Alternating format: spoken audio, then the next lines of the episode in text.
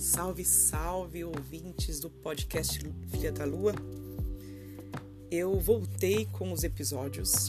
Espero que vocês fiquem animados. Esse episódio de volta vai ser regado de agradecimentos aos ouvintes e às mensagens que eu tenho recebido pelo Instagram, em especial ao Sérgio de Guarulhos, ao Frederic que me, me chamou hoje e perguntou: "E aí, cadê os episódios?"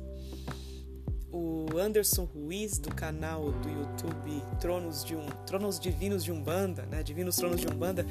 O Anderson tem um canal excelente, eu recomendo que vocês visitem. Eu vou tentar colocar o link aqui no episódio mesmo. Ele trabalha com com explicação sobre mediunidade, com desenvolvimento dele, do que ele faz dentro da religião. Ele é um bandista praticante e ele mostra coisas muito simples de práticas umbandistas e do que ele leva para o dia a dia dele dentro da filosofia da nossa religião. Ele tem uma linguagem muito fácil, ele é uma pessoa que eu admiro muito, acompanho o trabalho dele há alguns meses e eu até comentei que eu iria indicar porque parte da mesma filosofia que eu, que é o autodesenvolvimento e também o constante desenvolvimento através das práticas umbandistas. Vale a pena conferir lá. Agradeço também as meninas, as Mar a Marcela, a Ana, a Amanda, todas que acompanham o podcast no Instagram. Muito obrigada, viu? Então, hoje o pensamento que eu quero compartilhar com vocês é um pensamento rápido, mas que baseia todo o nosso autodesenvolvimento. Tive algumas experiências nos últimos 10 meses do ano que valem por 10 anos de desenvolvimento. Eu tive a oportunidade de conhecer mais profundamente o catimbó. Tive a oportunidade de conhecer este ano é, Evangelho Mesa Branca e prática de Evangelho constante. Tive a oportunidade de participar de Amacis, de desenvolvimento mediúnico de linhas, desenvolvimento mediúnico de linha de esquerda. E todas essas, essas atividades tiveram pontos positivos em mim não apenas pela linha, pelo desenvolvimento ali daquela vivência, mas tiveram a me reforçou a ideia de que religião é uma ponte que me liga a Deus.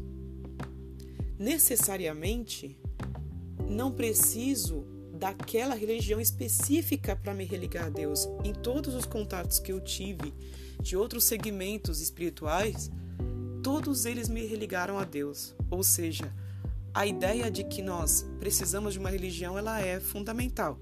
Precisamos, precisamos escolher um caminho para nos religar a Deus. Mas o que eu percebi é que em todas elas eu encontrei.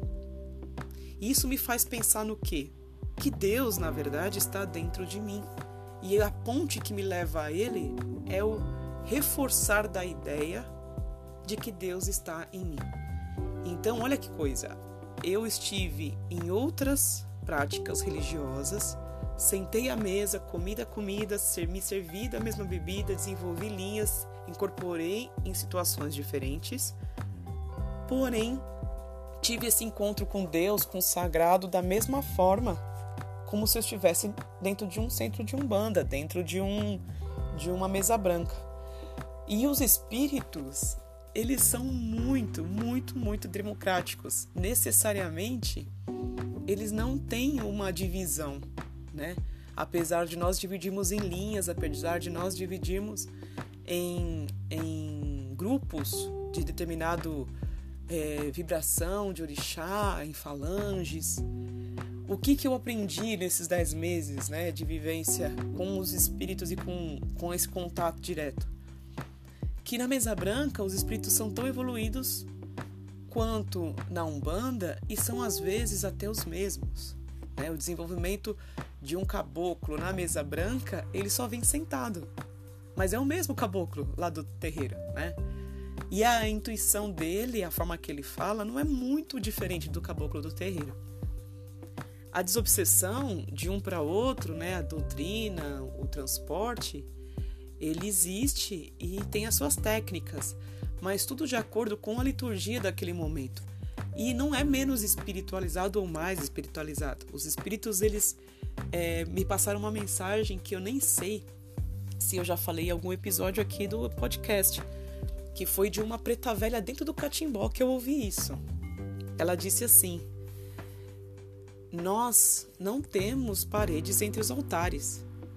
Ou seja, se eu no meu altar católico estou orando pela Nossa Senhora Aparecida e você dentro do seu terreiro está falando com Oxum, as duas estão ali ouvindo e os espíritos que trabalham nas linhas e nas energias desses orixás, os espíritos de luz que estão ali ouvindo a sua oração, os socorristas, os anjos da guarda, eles estão todos ali do seu lado.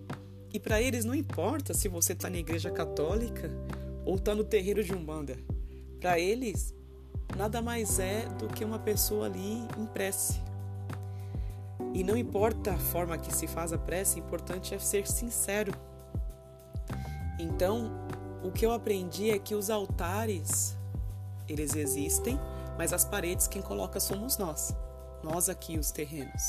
Para os espíritos não há paredes, eles entram e saem de lugares porque eles são autorizados e chamados.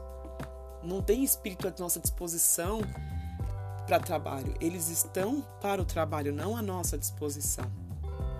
Então, o trabalho espiritual ele é autônomo, independente da gente, ele acontece. Nós fazemos parte desse trabalho através de uma assistência, através de uma dedicação, de uma prece, é escolha e livre-arbítrio. Então, meu pensamento hoje é: se esqueça das paredes entre os altares, abra sua cabeça e entenda que o plano espiritual não tem limite. Quem coloca limite somos nós. As suas incorporações, elas não têm limite. Quem coloca limite, quem coloca descrença, quem não tem a certeza é você. O espírito está ali para trabalhar. Você precisa acreditar que está também para trabalhar, porque vocês dois, através de uma única energia, de uma simbiose, de um trabalho conjunto energético, é que vão ter resultado. E pode acreditar, o espírito que está para o trabalho espiritual, ele encontra qualquer outro médio que esteja para o trabalho espiritual. Você não é especial porque incorpora, certo? Então, humildade sempre. E os três S's do meu grande amigo, que me deu aí a melhor experiência de vida. É sinceridade, simplicidade e solidariedade. São os três S's que ele falava que é mais importante na religião. Então, o pensamento hoje fica como reflexão. Quando houverem outros pensamentos, através das minhas vivências, eu volto aqui. Alguns pensamentos não são meus, alguns pensamentos foram passados através da espiritualidade e eles me mandaram anotar. Então eu anotei e vou transformar em uma mensagem de voz no podcast para que em algum momento sirva para quem estiver ouvindo, para quem precisar aí de uma informação ou tiver só mesmo interesse em conhecer mais esse lado da espiritualidade aí, porque eu também estou conhecendo, certo? Tudo de melhor para vocês, muita força, muita luz na vida de todos vocês que estão ouvindo e muito obrigada pelas mensagens. Foi um prazer voltar a gravar aqui para vocês. Um beijo, tchau, tchau.